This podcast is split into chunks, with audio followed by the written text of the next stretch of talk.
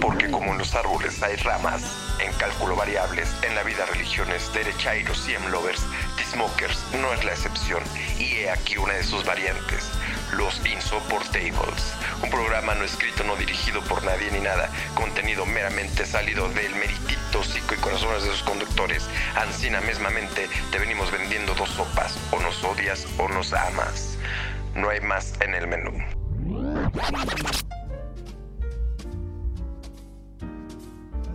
Ok, este, a petición del querido y fabuloso público, vamos a bautizar el día de hoy el programa, uno de los programas más de The Smokers. Aquí ya, este, a punto de, salir de entre las piernas. ¿Cómo, cómo, cómo pretendes los nombres, compañero? Hola, primero que nada, hola, soy Emanuel. Ya sé que solo me va a escuchar mi familia y la familia de Toño y así las 37 views que logró el Chuy. Yo siento que ya son un. un uf, ya va muy arriba. Ese, está. Vencer el récord está cabrón.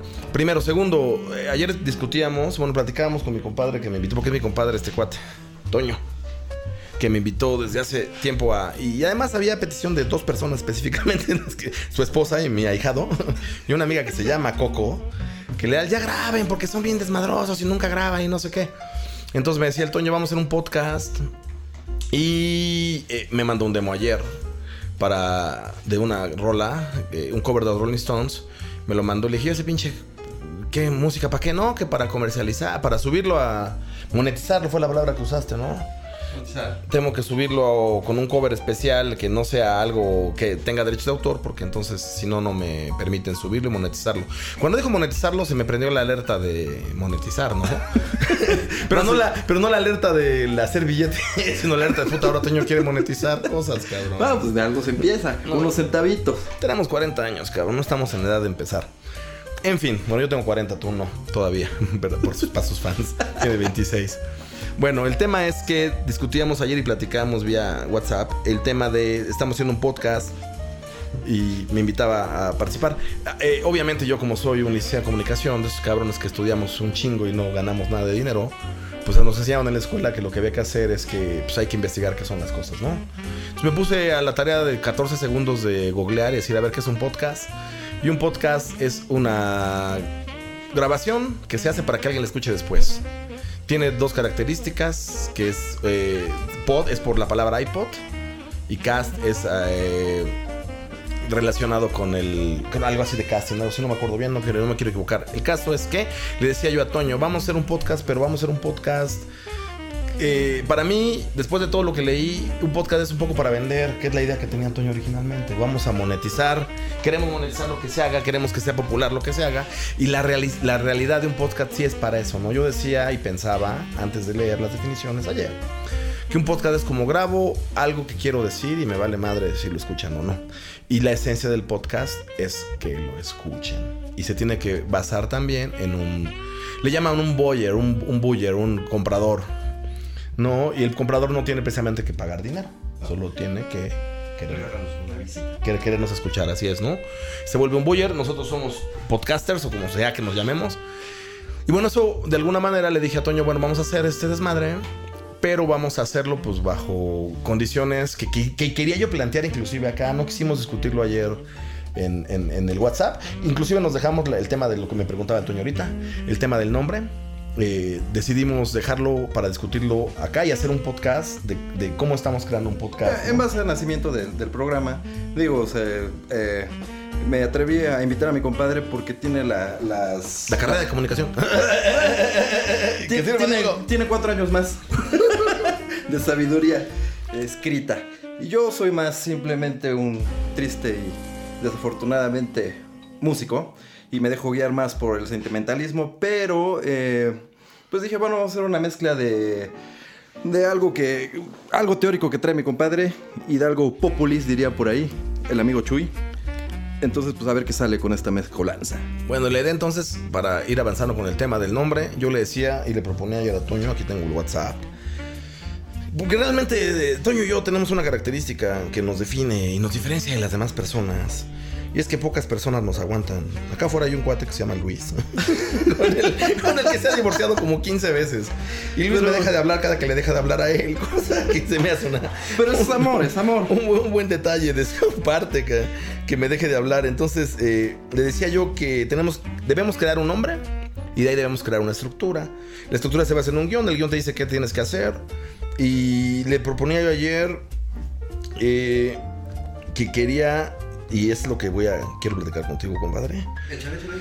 Tenemos, a mí me gustan dos nombres que nos definen. Uno es los intolerantes y otro es los insoportables. no sé cuál te guste más. Yo creo que vamos a salir con una mezcla de los dos nombres. Vamos a conjugarlos, pero sí, sí, me agrada, me agrada la idea porque la idea que tengo acá es vender dos, dos, este, ¿cómo se llama? Eh, solamente con nosotros va a pasar dos cosas, o nos, adia- nos odias o nos amas, cualquiera de las dos. Yo creo que nos vas a odiar un ratito nos vas a montar. Digo, al final nos van a ir. Ya, mi, mi, mi meta son 37 personas. tú. Yo 38 para estar arriba en el, en el rating. Yo creo que ya. Y no, de- Chuy Chuy. pega. Pega, güey. Bueno, entonces, eh, pues no importa, ¿no? Yo, a, a mí me, los, los insoportables me encanta. La neta es que. eh, No sé, malito, así como estoy echando desmadre afuera, sí necesito otros audífonos para Manuel, porque sí es básico lo que me acabas de decir ahorita. Está en cabina Víctor Hugo. En esta, este, no sé, malitos, me pueden instalar unos audífonos para no Emanuel? quería los audífonos. No los si- quería. Si hay que echar desmadre, pues luchamos. No los quería, pero sí está buena su, su metichada del Víctor. Ojalá y la grabes, güey, también tu voz. Si quieren grabarse, grábense. allá afuera lo tuyo, el Nel. Víctor dice, o nos odias o nos amas. Y dice Víctor, y si no me importa, también se vale. es, la, güey". es la buena, güey. Es la que me da. Te digo. Es la básica. Sí, entonces, pues yo de entrada eh, vamos a ponerle por este día y lo seguimos platicando los insoportables. Haz- Hace un intro de insoportables, compadre, para que cuando, cuando se haga el, ga- el- la edición de esta madre, eh, ya empiece con tu intro de "Du- du- du- du- los insoportables Mm, de Puebla. Una madre. Así hazte el intro, compadre. Tú ¿Ya que eres el, de, el, el músico. Ya estás. Estás peinado atrás. Bueno, mientras estábamos ayer avanzando un poquito, digo, yo, yo me quiero salir del protocolo que me va a meter mi compadre a huevo. Siempre. Yo soy más del vamos a hacer las enchiladas con lo que tenemos. Entonces le aventé un temario a mi compadre que me gustaría que lo hiciera él como tómbola, Ok. que escogiera. No, no creo que nos dé tiempo a abarcar todos los temas. No, pero lo podemos dividir en dos, güey. Dos semanas. Sí, sí, sí. Se supone que, que Hacemos la, dos. La idea es a ver si podemos y nos Hacer permite uno el tiempo semana, hacer, hacer uno por semana. Así bien relax. Para que no vayan odiando con, con más Con cariño. calma. Sí, porque sabes que porque llevamos 10 minutos nada más en este desmadre, o por mucho que lo edites, no vale la pena editarlo. Digo, al final, y es parte del, del pinche temario, ¿no? Por eso estamos acá sentados tú y yo, porque los tres personas que nos han pedido que grabemos algo juntos, que son Coco, que son tu vieja y que son tu hijo, este, nos han dicho, es que echan buen desmadre, porque dicen cosas muy netas que la gente no dice y la estructuran de tal manera que un güey que apenas habla español los puede entender, ¿no? Entonces, eh, esa es la parte que nos une y que nos ha hecho querer hacer juntos un programa desde hace muchos años. Esta es la primera vez que lo hacemos, la verdad es que yo estoy muy contento con esto. Y el tema es este, ¿no? Lo que, lo que dice Toño, ¿no? Eh, y, él, en el temario que me mandó, y empiezo con eso, de los temas, él, él escribe un texto que dice, a veces tengo ganas de empezar una revolución, pero mido al lado y veo que tengo más que perder que lo que pretendo ganar. Yo creo que esa es la esencia de este podcast, ¿no? Al final, independientemente que nos odien o nos amen, que somos los insoportables, sí creo que la visión que tenemos de las cosas es, es- es una visión que sí es digna de compartir para la gente que quiera hacerlo, ¿no? Y, efectivamente, eh, siempre hemos tenido este tema los mexicanos en general, o sea, no podemos decir casi ya nada en la vida. Porque pese a que el presidente dice que hay la libertad de expresión, que nunca ha existido, eso acaba siendo una mentira. Porque eh, la gente toma todo personal. Y lo digo porque yo soy así. Sí, claro, o sea, digo, mi compadre, me- yo creo que de lo que más me ató a su amistad es que es un tipo sin filtro.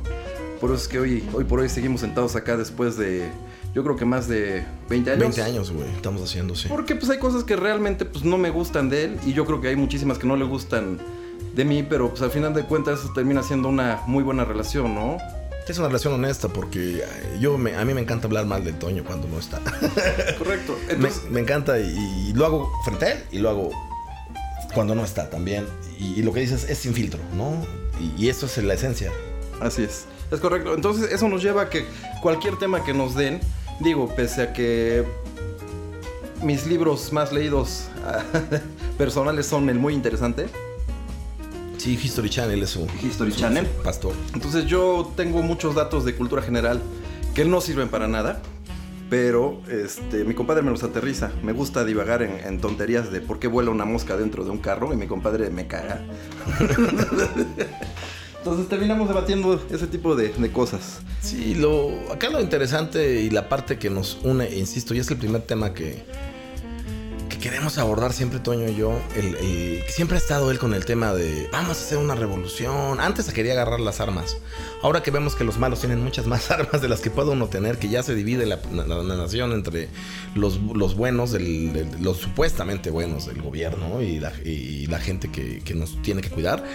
Y los malos, que son todos los demás personas que están armados por todos lados. Hasta miedo me da decirlo, ¿no? Los narcos, los guachicoleros, etcétera, ¿no?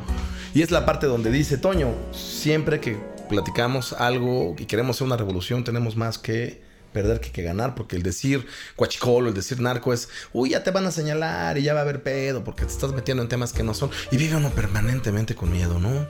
Entonces la idea y lo que decía Toño con lo que puso el texto grande que quería iniciar este podcast, es queremos hacer una revolución, pero tenemos mucho más que perder pero, que, que ganar. Pero rescato esta es la parte que me gusta de ser compadre de mi compadre. La parte en la que le corrijo la plana de la mosca, ¿no? Lo poco que podamos ganar, Toño, es bueno. Yo creo que sí. Estamos dejando semillas, gracias a Dios, este, con los hijos. Eh, digo, yo traigo una cultura a veces muy corta en, en muchas cosas, pero que yo lo veo hoy eh, traducido a las vivencias de mis hijos, uno de 14 y otro de, de 6, que están muy adelantados. Veo a mi ahijado, que es hijo de Manuel, que es un niño, pues digamos, de kinder y que también ya trae unas ideas muy, muy, muy revolucionadas. Independiente.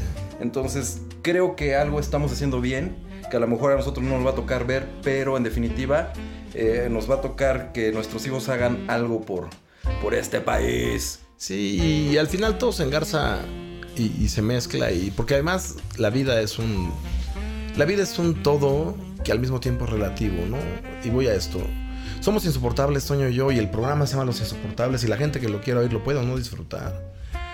Pero lo que sí es trascendente es que nada es, nada es independiente del otro. Ya se perdió tu teléfono de alguien. Es el... Es el tuyo. Es correcto. Te dijeron que le pusieras modo avión y no le pusiste modo avión, bebé. Ya se canceló la grabada. Ok, Bueno, iba yo tenía un temazo que lo, no quiero perder el hilo. dale, dale, Sí. dale. Eh, eh, lo mismo, ¿no? Estar sin filtros, ser intolerantes, eh, querer hacer una revolución. Es, es- se, resume a lo mismo. Eh, no somos personas, y no lo digo Toño y yo, pues, porque al final eh, este, este programa, este podcast no está diseñado para que Toño y yo platiquemos, pues. Está diseñado para, o estamos queriéndolo diseñar para tratar de concretar ciertas ideas que tiene la gente en general. Y que les da miedo sacarlas, ¿no? O, o les da miedo No- platicarlas. Ajá, no las discuten, pues, y no las discuten, no las discuten al nivel. A, a- a un nivel, pues vamos a decirlo, como dices tú, tú eres muy terrenal, muy así, avientas las cosas. Y a mí me gusta darles un sentido universal. No, y lo mismo que dicen los hijos, el nombre del programa, la forma de hacerlo, el miedo a, a que te maten por decir una palabra que no debes decir. Y al mismo tiempo que hace una revolución, es el motivo por el que mucha gente vive, pues, ¿no? Y, creo que Toño y yo y muchas personas que nos pueden llegar a escuchar en algún momento son personas que tienen mucho que decir porque quieren hacer una revolución y una revolución significa cambio y un cambio significa eh, modificar lo- los estándares al mismo tiempo que somos personas que le tenemos miedo al cambio, ¿no? Queremos hacer revolución, pero le tenemos miedo al cambio, ¿no? Estamos en la comodidad de nuestras casas, de nuestros internets, de la pandemia, porque es una comodidad para muchos. Y al mismo tiempo, y, es para los que están, inclusive para los que están trabajando, ¿no? O sea, Chuy decía eh, en el podcast pasado, en los tiempos del COVID, cómo se vive este, este pedo, ¿no? Y la verdad es que eh, el, co- el COVID, esta pandemia también ha servido para que mucha gente sea, sea más cómoda de lo que es, pues, porque dicen, no puedo trabajar porque el COVID, no, no puedo abrir mi negocio porque el COVID, no puedo hacer nada porque, y eso es una mentira. Y es una mentira en la que vivimos y nuevamente volvemos al mismo tema de querer hacer una revolución y que, y que queremos cambiar las cosas y tenemos mucho más que perder que, que ganar. Eso es verdad. El venir acá y ponerme un metro del Toño es, es un riesgo de que nos contagiemos, pues, ¿no? Claro. Pero al final, lo que se puede ganar con esto es mucho, mucho menos de lo que se puede perder. No con la grabación de esto. A ver, ¿no? bésense. ¿Quién? Escuché una voz de Dios que me dijo, a ver, bésense. No se puede, porque estamos. Estamos con COVID, amigos. Entonces, bueno, no, no quisiera eh, ahondar mucho en ese tema. Eh, Toño siempre quiere hacer una revolución y yo siempre he creído que la revolución se puede hacer más desde un micrófono, pues, ¿no? Y, y también quiero decirle a Toño y a, y a- y a- y a los cuatro que nos van a escuchar, eh, es importante que tengamos como referencia que, aunque tengamos mucho más que perder que lo que ganar, la poco, lo poco que se gana, el poco avance que se tenga en, la, el poder de la palabra y de podernos combinar con el mundo por medio de un, podcast y que la gente pueda comunicar o pueda saber que habemos personas que estamos en la lucha, eso es como bien, bien, bien, bien importante. Y, y también se trata de echar desmadre, pero principalmente la esencia de este podcast, que es el primero, es que Toño quiere hacer una revolución y creo, yo, Emanuel, siempre ha pensado, y lo comparto con Toño, que la mejor forma de hacer revolución, como lo dicen los textos, ¿no? Una pluma mata más que un- una bala, ¿no? Principalmente a mi compadre, que se ¿Se dio un balazo hace 15 días. Después, después del, del balazo estoy reconsiderando un poquito más. Ya sabes que, el- que mi pensamiento es extremo. O me hago este, revolucionario de armas o me hago revolucionario de micrófono. Por el momento estoy optando por la comodidad del COVID, que es hacerlo tras de un micrófono, porque sí duele un poco.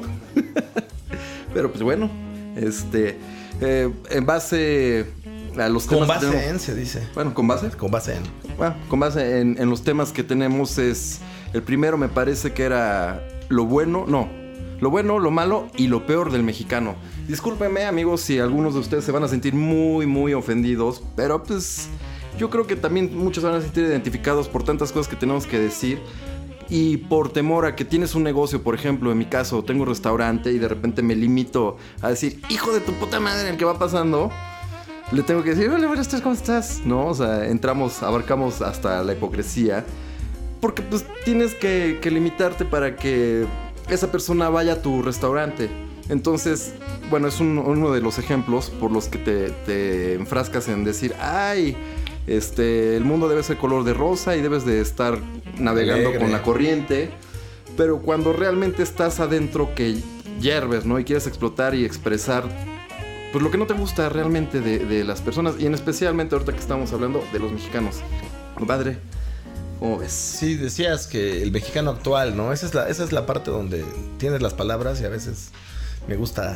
Por eso te voy a besar acabando el COVID. Porque pones el mexicano actual, lo bueno y lo malo. Y si es un mexicano actual, Toño, el mexicano actual del 2020, independientemente de la pandemia, digo, la pandemia nos transformó en otros mexicanos.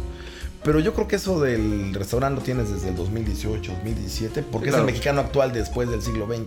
Así es. No es el mexicano del Pedro Infante, ¿no? No, no, no, estamos hablando del, del antes y el después de, de este encierro, ¿no? O sea, nos está sacando el mexicano diferente que no nos conocíamos de cada quien. Sí, la pandemia saca lo mejor y lo peor. Pero bueno, insisto, el tema que maneja Toño, que dice Toño con respecto al mexicano actual, lo bueno y lo malo, eh, sí es lo misma comodidad que te decía Toño. Es bien. Mira, a mí pasa un ejemplo que, que quiero, que quiero platicar y que, que es un buen foro para decirlo. Hay muchos negocios ahorita en el tema. Por eso es que en este momento sacan lo bueno y lo malo, Y lo peor. pero saca lo que eres, cabrón. Sí, claro. No, le puedes poner bueno o malo, no importa, ¿no? Eso ya sabes que no existe el bien, no existe el mal, no existe lo bueno, ¿no? Eso, eso vamos a... lo los adjetivos calificativos son irrelevantes porque creo que lo que ha sacado esta pandemia y este siglo con las redes sociales no es el- lo bueno y lo malo, es lo que eres. Y en este momento todos estamos demostrando quiénes son. Yo decía, por ejemplo, y siempre tengo es- ese tema en la mente. eh, ayer Antier cerró el Hotel Royalty en Puebla, ¿no? Es, es un ejemplo que es local, pero que al mismo tiempo pues, es universal. Porque el Hotel Royalty es un hotel emblemático en Puebla que tiene 100 años, más de 100 años, dicen. Ubícame, ubícame. Lleva- mero en el centro. Sí, en el centro junto a Palacio. Tiene un restaurante afuera, te puedes sentar a comer este Sales de Palacio, están los donde uno que es de smoker, están los encendedores y los cigarros, ahí en el, junto al portal, en el Zócalo de Puebla. Llegas a la presidencia municipal en el Zócalo, están donde venden cigarros, y juntito hay un restaurante con hotel, que es el Hotel Royalty. Voy a esto, ese hotel según sus, eh, los, me- los medios que se tiraron al piso ayer, lleva 100 años de, de trascendencia, 100 años de arraigado en el corazón. Mi compa no sabe ni dónde está. A eso voy, a eso voy. Y eso es lo que me gusta. a eso voy. Dicen que es un hotel que lleva 100 años y que y, y dicen, gracias a los gobiernos y a las decisiones y al COVID, el hotel cerró. Yo creo que no es gracias a eso, es gracias a que los administradores no han tenido la capacidad de transformarse Cambiar la visión. de evolucionar. Sí, Porque, por ejemplo, para mí es algo irrelevante. O sea, digo ahorita porque me lo mencionas y por eso. Por eso Tú me tienes gusta- un restaurante. Sí, y me gusta llevarme contigo porque me das datos que no ubico, que para mí en su momento pues no son relevantes. Por ejemplo, del hotel este no tengo ni la mínima pinche. Es el hotel más, más, más, más, más poblano que hay, güey. No hay hotel más poblano que eso. Pero algo están haciendo mal, que por ejemplo yo Desde hace soy- 100 años. Sí. Llevan 100 años haciendo lo Porque yo, yo soy, este, reitero mi posición, yo soy el más populi del mundo. Entonces, no lo tengo ubicado, digo, no soy un parámetro. No, pero sí, es que todos somos un parámetro. Si te digo el Bull McCabe en Puebla, Claro, lo ubicas, ¿no? Si te digo que está abierto. No, si te digo mm, que será bueno, ah, la parroquia de Veracruz, ¿lo ubicas? Sí, El, el- sí, sí, sí, sí, sí, el que hace el súper ca- famoso. Exacto, que hace el café lechero, ¿no? Sí, güey. Por ejemplo, te puede no gustar, pues, Sí, pero lo claro, ubicas. Sí, sí, sí. y tiene los mismos 100 años que el Royalty. Así es. ¿Cuál es la diferencia? Que ese hotel se franquició. Bueno, ese, ese, ese café de la parroquia de Veracruz se franquició y le dio una visión de local también al- a su mercado. Sí, te digo, o sea, se mete a, a mucho. Su, su target es muy amplio. Porque tiene intenciones de no morir en, en- en cualquier movimiento. Es pues, decir, es que tembló y cerramos. No les pasa nada. Puede temblar 100 veces y la parroquia va a seguir abierto. Y el royalty a tres meses de la pandemia ya cerró. Y lo digo como empresario y demás, porque mucha gente desde la comunidad del gobierno dice, no, pues es que también, si son, ¿cómo es posible que empresarios que si son muy chingones y no aguanten tres meses de sueldos y la madre? Tiene 80 personas de personal, tú tienes 8, Toño, tienes el 10% de eso. Sí, Y no, tienes, y- y impresionantes. no tienes ni 10 años, güey. Tienes 3 años en esto. ¿Dos, cuántos- dos años Dos, tienes? dos. Y tienes 10 de personal. Y tú, como empresario, como una persona que tiene un restaurante con un, con un ingreso seguramente 10 veces menor al de Royalty o muchas veces más menor, Yo creo que tienes, el 1%. tienes 10 empleados que es el solamente el 10% de los que tiene él. O sea, en ingresos estás mucho más abajo, pero en empleados estás proporcionalmente muy arriba. Tienes un restaurante, lo cerraste unos momentos, pero lo tienes funcionando. Sí, digo, para mí, cuando me preguntan, oye, este, ¿qué tal está yendo el restaurante? Soy honesto, no me está dejando ganancias, simplemente me está dejando satisfacción, que es que de ahí dependen dos, tres familias y simplemente está saliendo para, para la vida diaria, ¿no? Sí, y el royalty, y voy a esto.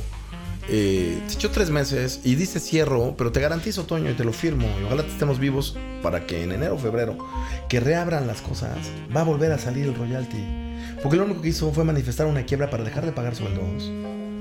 Y decir, ay, nos tumbó el COVID, dejas de pagar sueldos, despides a todos, declaras una quiebra. A fin de cuentas es una estrategia, ¿no? Es una estrategia, pero pinche estrategia cobarde, porque dices, es que el COVID nos mató. Y tenemos que cerrar, y ese es un puto anuncio de, ay, cerró el Royal. Sí, entiendo tu punto. Y todos llorando, cabrón. Es como lo que hice cuando cerramos el restaurante. Fue un acto en su momento de cobardía. Y obviamente no tanto cobardía, pues no alcanzaba. Pero sí, a fin de cuentas dicen, no manches, tengo que salir avante de este problema y buscar la forma de evolucionar, ¿no? En el, en el comercio.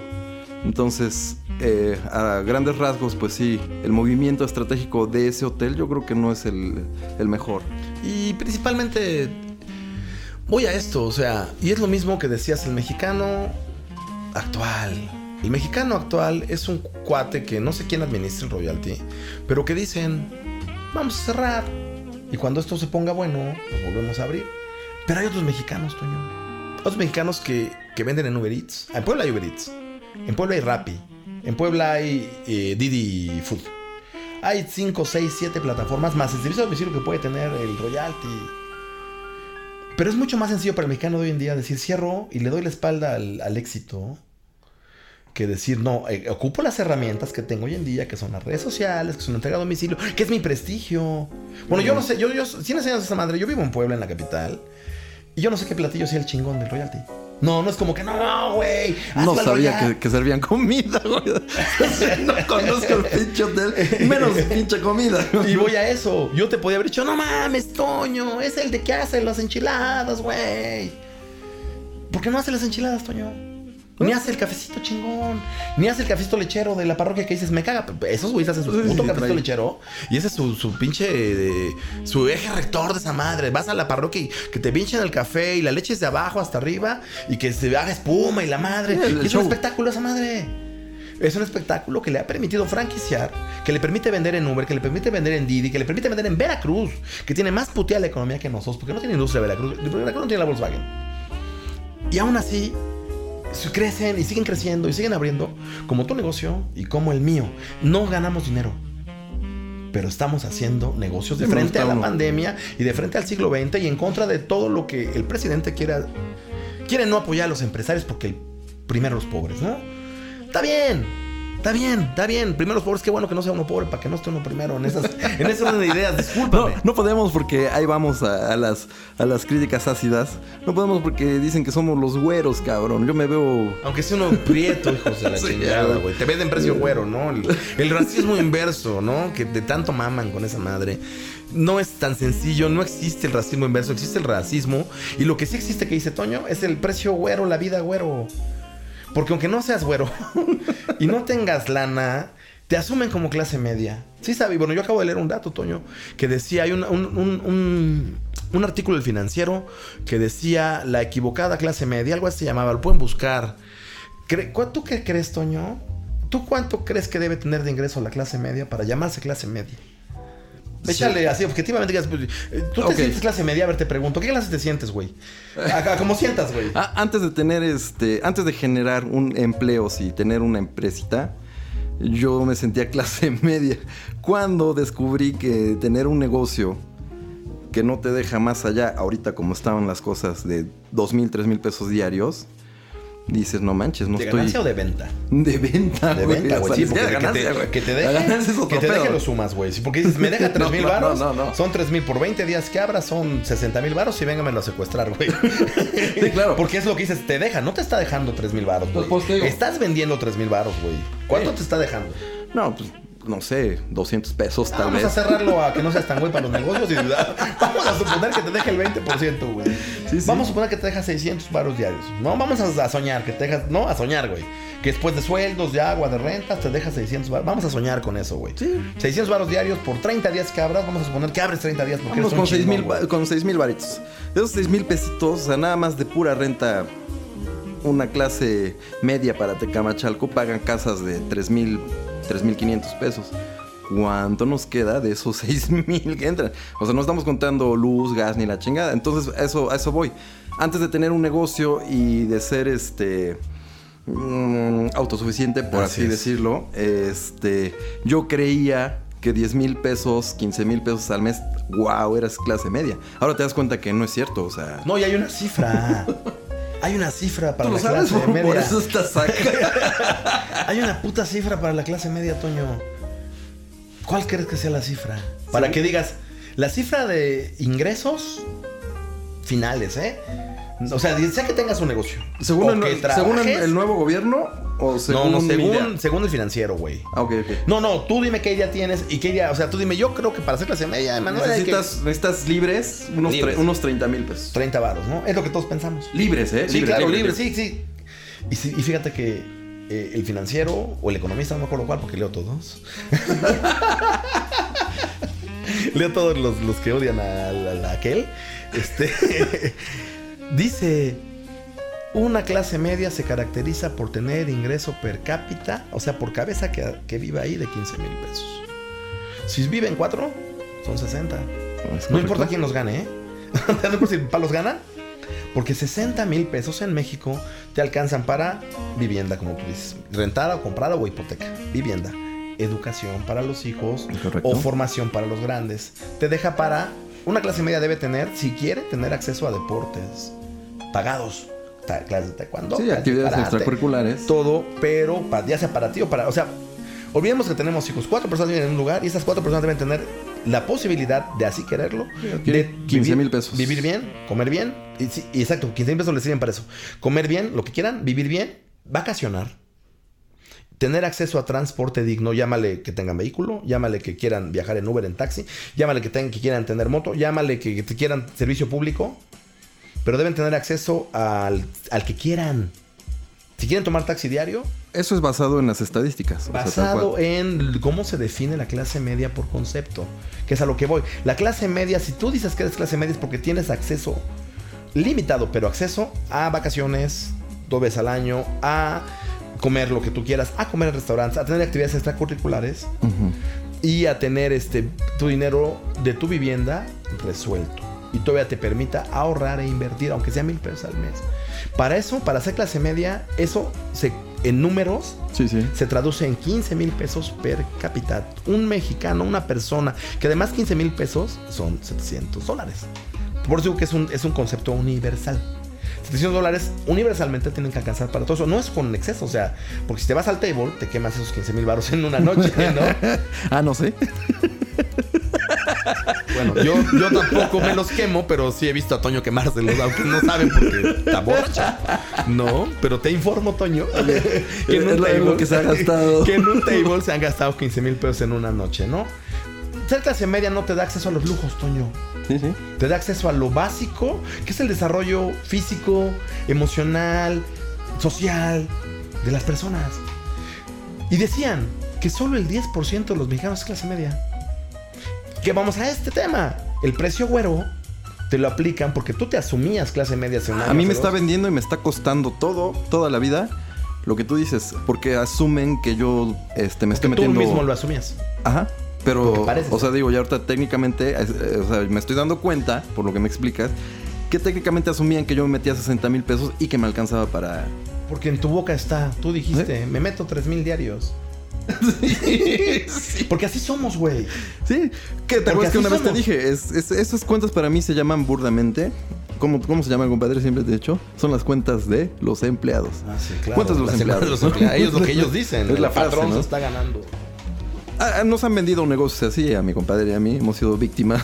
Sí, claro. Que los empleados nos, nos de que, venden. no manches, atórale este negocio porque no, ya vi que se meten 4 mil pesos diarios. Y dices 4 y por no 30. gastan nada, que además dicen eso. ¿no? Hijos de su chingada donde no gasta nada, güey. No mames. Ese pinche negocio, tú cómpralo, en, de- de- tras- te lo traspasen, güey. Entran cuatro, de 4 a 10 al día. Y no, yo, si acaso gastarán mil pesos diarios. Aunque se vendan 10, se, se, se gastan mil, ¿no? Entonces, esa es la esencia del. Y concreto con esto, Toño. El mexicano de esta última generación del COVID y el mexicano del siglo XXI, el mexicano del 2015 para acá, con acceso a todos los elementos en redes sociales, con acceso a todos los elementos, con, con acceso a toda la información, Sí, sí. a esto que te digo, pues lo leí en internet o lo podías leer hace 20 años en el periódico. Tienes acceso a todo, pero sigues y actúas de manera muy primitiva, que es a lo que tú querías llegar cuando creaste ese título, ¿no? Del mexicano actual, lo bueno y lo malo. Creo que no hemos hablado de lo bueno. Creo que no va a dar tiempo de hablar de lo bueno. Y creo que lo resaltar no es lo bueno. Tampoco me gustaría como decir, ¿qué tenemos de chingo? No me interesa lo que tengamos. de Es que más bien es la percepción que tiene uno de de la vida del mexicano, digo, o sea, para ser más un poquito más concretos. A ver, te voy a hacer las preguntas como si te fuera a entrevistar. Sí. Dime, no nos vamos tan tan tan este, ¿cómo te diré? Vamos, no vamos a abarcar tanto, así bien fácil. Te voy a preguntar, dime cinco cosas buenas del mexicano, así que se te vengan en la cabeza. Fiestero, cabrón. O sea, echa, echa desmadre sin importar una. qué pedo. Segundo, gastalón.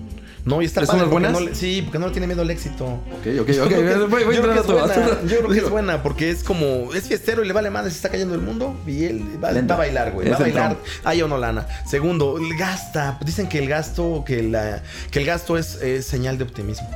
Tercero, que creo que es bueno, pero que nos juega en contra. Somos muy, mm, o sea, a diferencia de los europeos, somos mucho corazón, somos muy latinos, somos muy amigos, ¿no? Tenemos esta, esta madre como muy natural. eh, sea la tercera cosa, que, que somos muy amorosos. Eh, si, si le pides eh, que le ponga nombre. Eh, la, la cuarta es que somos muy familiares. O sea, independientemente de ser muy amorosos, Sí. en general, que nos dejamos engañar Cálidos, y mentir. ¿no? Cálidos. Además, somos muy una organización familiar. Sí, sí, basamos muchas de las cosas que hacemos en la familia. Eh, la quinta no se me viene a la mente, cabrón. Me, me quedo con esas cuatro. ¿Verdad que no? No bueno. se me viene a la mente. Y tú una la calificas como Gastalón, como que no es bueno, ¿no? Bueno, no, no, no, porque ya me explicas obviamente tu razón y sí tienes razón, el mexicano es entrón, sin miedo al éxito, papá. Entonces, esas son la- las buenas. Vámonos con las malas. Échale madre por allá, grita. Échame las, las cinco cosas malas. Pues primero que lo que más me caga del mexicano es que sigue creyendo en los Santos Reyes. Cada sexenio y cada trienio y cada que hay que votar por alguien o que elegir al güey del, del- de la escuela, del papá de la escuela, agarramos al que vemos más entusiasta. no, no al bueno, cabrón. Si el que puede ser bueno y puede ser acá firme, primero está ocupado y se- no le interesa, pero si le propusieran, jalaría. El tema es que lo que más me caga del mexicano, y que, que me incluye a mí y a personas de mi, de mi vida, es que, que creemos en, en- en pendejos, ¿no? O sea, esa es como la parte principal que me, que me, me parece la- la- lo más malo del mexicano, la, la cosa más mala del mexicano. La segunda, somos muy nacotototes. Tiramos la basura A todavía. nivel mundial. Sí, ándale, somos los reconocidos a nivel mundial que miamos la, la- la flama de las Olimpiadas y siempre salimos eh, vomitando cosas y peleándonos con gente en su bandera. Sí, sí, sí. Somos irrespetuosos, ¿no? O sea, yo le llamo nacos, lo cierro en nacos, no tiene que ver con la clase económica porque estoy hablando. Principalmente de la gente que viaja al extranjero y con mucha lana, que son hijos de empresarios y millonarios y son unos pinches pinche educación, ¿no? naco se trae en la educación, no en el presupuesto, ¿no? Entonces, el- la segunda cosa que me cagaría a los mexicanos es que son nacos y la tercera es que somos muy cobardes. El mexicano cuando ya estamos, no, que sí, que, que- que hay que ir a, a- a hacer una revolución. Y a la hora de que dices, sale, va, pues vamos, no llega nadie, ¿no? Esa es, es la parte también, la tercera, y lo tengo muy claro como la tercera, que es que al final, es- además de ser nacos, somos cobardes, ¿no? Creemos en las Santos Reyes, somos nacotes porque todo, todo, todo desmadramos. Y la tercera, yo me quedaría nada más con tres, Toño, es, es, es la cobardía del mexicano. Yo me quedo con esas tres. Ok. Vida sin- Bueno, yo completo, tal vez para mí la... la bueno, es, es pan con lo mismo, pero por ejemplo el, el mexicano acostumbra mucho, como dices, a tirar la, la piedra y esconder la mano. Este, es muy carente el mexicano, a pesar de que es un chingón. O sea, digo, me regreso a la Sí, primera metemos las manos en Estados Unidos. y Este, somos el mexicano es muy chingón claro. para crear Somos cosas. cositas, claro. Pero creo que de, los, de las cosas peores del mexicano es que carecen mucho de iniciativa. Y care- Carecemos, güey. Y, y, Somos bueno, sí, ok, nos incluimos. Y además, este, estamos carentes de, hablando de cosas locales, ¿no? De crear, este, negocios, por ejemplo, vamos con ese tema. Eh, no sé, cabrón, o sea, se me ocurre aquí Tecamachalco, tal cual. Cabrón, ves que al lado pusieron un negocio de pepitas. Y tú dices, ya sé qué va a pegar. Otras de pepitas. Nada más que esta les voy a echar salecita. Y las voy a dar más baratas. No mames. O sea, digo, el pinche mexicano, a pesar de que es muy creativo para hacer unas cosas, no sé, mecánicas, este, robóticas, de cualquier tema que le llames, pero para hacer cosas de la vida, de la vida, de lo que te va a hacer que, que- que tengas una vida, este, digamos, normal, que es vivir con lana para tu familia simplemente. No, no tienen, no tienen esa idea, no tienen esa, esa, esa iniciativa, güey. De, La creatividad está para chingar, no está para crear. ¿no? es que no sé cómo llamarlo, hasta me estoy haciendo bolas. O sea, digo, es muy creativo, pero ¿cómo le puedo llamar eso? Aquí es creativo en algunas, pero es un pinche. Es- Sí, no lo está. No, lo- Lo hace por chingar. el canal- mexicano lo hace por chingar al, al otro, exacto, güey. Somos marrulleritos. O sea, digo, a mí una vez se me quedó, no sé si tú me lo contaste, yo creo que sí, porque son de las pláticas que tenemos algunas veces muy profundas, de, de la diferencia de los chinos y de la diferencia del mexicano. Y, y digo, si tú se lo expresas a una persona dices, a ver, güey, ¿por qué en una calle un chino pone un restaurante? Ojo, eh, ahí me, me voy a contradecir un poco, pero van a ver por qué. Un chino pone un restaurante. A los seis meses o al año, otro chino pone otro restaurante. A los dos, tres meses, otro chino pone otro restaurante. ¿Tú cuál crees que es la idea del chino? Crecer. El chino crece, el chino, el chino es cabrón.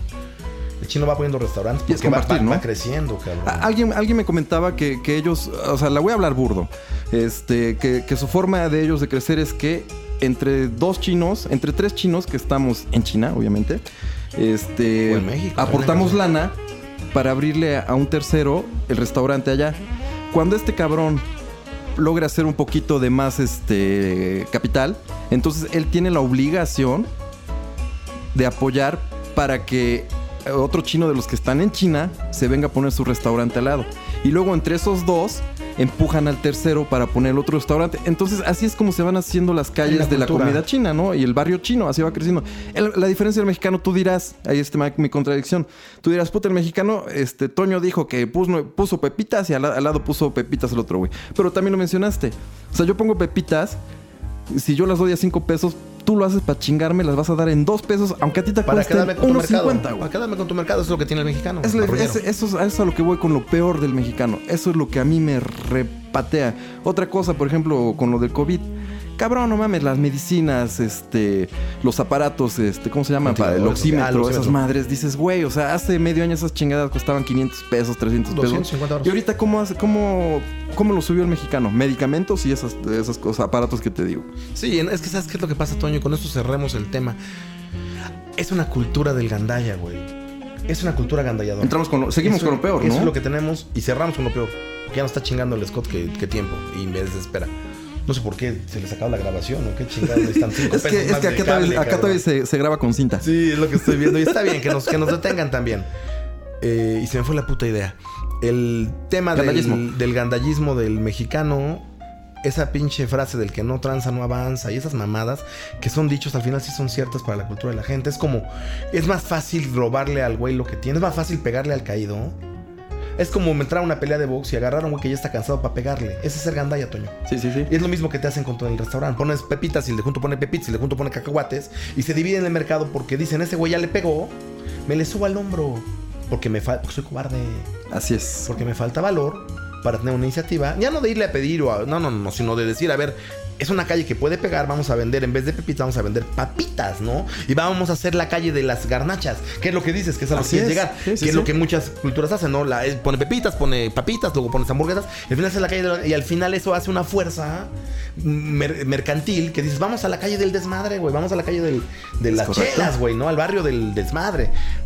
Aquí lo hacen para chingar de manera gandalla y no se logra eso y entonces nos estamos siempre dividiendo el mercado que un cabrón. Y- y lo la vieja que- un güey tiene. Es más fácil pelear a la vieja al güey que ya la llevó a la fiesta que llevar a una vieja a la fiesta. Es el mexicano. Es el mexicano, cabrón. Eh, de hecho, aquí yo lo intenté, esa es parte de mi, mi revolución. Hablo por lo local, porque algunas veces me critican y me dicen, bueno, ¿y tú Siempre lo pinche lo país, critico, cabrón? cabrón. Bueno, ok. No, tú no. Eso es lo digo que hable local. me, me critican y, y cuando lo hablo local, yo alguna vez expuse aquí, literal, que nos juntáramos todo el gremio restaurantero y que nos pusiéramos, un- nos estoqueáramos con los precios, cabrón. Pero ¿qué es lo que pasa? Yo voy, siembro esa idea y aquí la hacen suya, ¿no? Pero la hacen suya a la mala. Dicen, ah, ya sé, tengo una idea. Si el pinche Toño da las hamburguesas a 45 yo Vamos a vender hamburguesas. Vamos a, A vender 45, hamburguesas. que no pero vendían. A 35, Sí, güey. O sea, no mames. Ya 35 que sea el precio y no, güey. La esencia no era ni que vendieras hamburguesas, ni que las vendieras más baratas. No quería que todos vendieran hamburguesas. Quería que pusiéramos un estándar de precios que la gente ayude a que la economía crezca, ¿no? Sí, claro, y que, que sea la diversidad, que digan, puta, hoy vamos con el Toño porque están muy putas buenas sus hamburguesas. Mañana vamos a otro negocio que también están bien buenas y todas cuestan lo mismo. Y el gasto per. Cápita es el mismo. No, cabrón, y nos vamos echando la misma lana a la bolsa, pero aquí es la competencia desleal. Para mí también termino con eso. La competencia desleal Esa es la deslealtad de la competencia. Eh, tenemos 50 temas, gracias a Dios. Agotamos nada más uno, porque ya no sabía que esto iba a pasar, porque yo no paro de hablar y el Toño menos. Eh, es un- una chulada esto que el, ejercicio. Eh, agradezco al Víctor, al Scott Head, a los que están martillando. Es la oportunidad pues, de hacer, de hacer, de hacer la revolución, al, al entender de lo que más puede uno hacer, ¿no? Al final queremos lograr con la pluma, con la palabra, lo que quisiéramos haber logrado con la esencia de ser mexicanos, que es el tema de hoy, ¿no? Sí, sí, sí. Y pues bueno, lo dejamos. Yo creo que este, yo fíjate que me daba miedo agarrar el micrófono para este tipo de, de, de desestrés. Pensé que.